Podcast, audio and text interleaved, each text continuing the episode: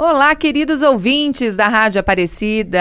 Sou Juliana Buquerque, sou a host aqui do Seu Emprego e aqui nós vamos tratar temas do, sobre o, sua carreira e o mercado de trabalho, o seu negócio. Estou aqui com uma querida Lídia Santos, que é da Vale Mais Imóveis, e a gente vai falar sobre a carreira de corretora de imóveis, né? Muitas vezes você está aí sem saber, né, o que fazer, que carreira seguir, às vezes já tentou algumas coisas e de repente a, esta área, né, é uma oportunidade para você seguir uma carreira e se dar bem aí profissionalmente. Lídia, que prazer te receber aqui. Prazer é todo meu, Juliana. Obrigada pelo convite. Olá, ouvintes da Rádio Aparecida. Que prazer estar aqui com vocês. Que legal, Lídia. E olha só, então falando dessa área, para alguém que às vezes está procurando aí é, um trabalho, né? Começar em alguma área profissional, o que, que você diria para quem tem interesse na área da, da, de corretora de imóveis? Que, como que faz para começar? Tem algum curso? Me conta. Juliana, é, nós precisamos fazer um curso, né, que é o TTI, Técnico de Transações Imobiliárias, né? Fazendo esse curso, damos entrada no Cresce, né? Nós somos regidos por um órgão e, e assim a gente consegue aí ter a carteirinha de corretor de imóveis e poder trabalhar na área.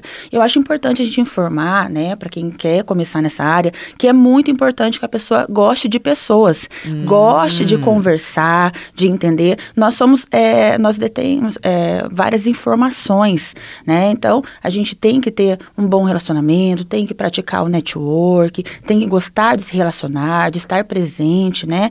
Em eventos, em lugares. Onde nós estamos, nós precisamos é, ser conhecidos como corretores Entendi. de imóveis, né? Então, essa é uma dica importante aí para quem, tá, quem quer começar no, no Então, ramo. a primeira dica tem que gostar de pessoas, tem que fazer o curso.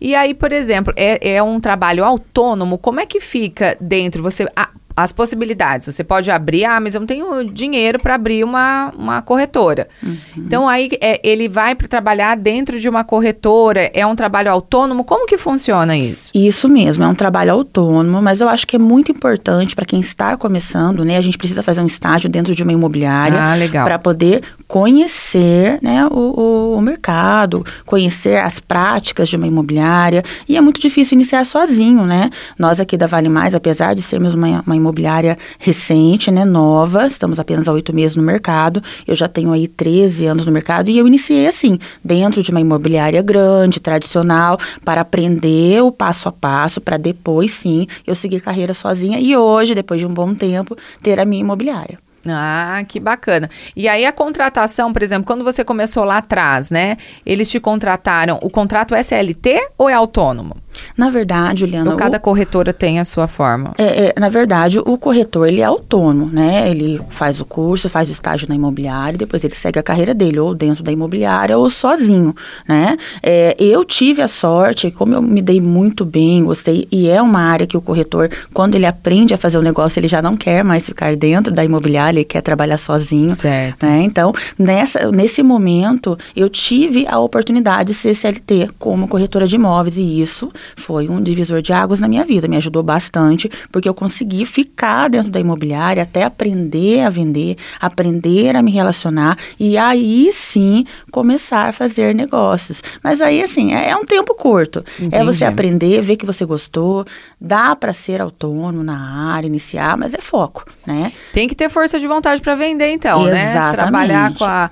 E aí, por trás dessa, como você falou, né, das pessoas, né? É, por trás, então, dessa dessa, desta área é o poder de relacionamento de você criar boas conexões e relacionamentos, tanto com os próprios, acredito, com o próprio mercado, com os colegas, parceiros, né?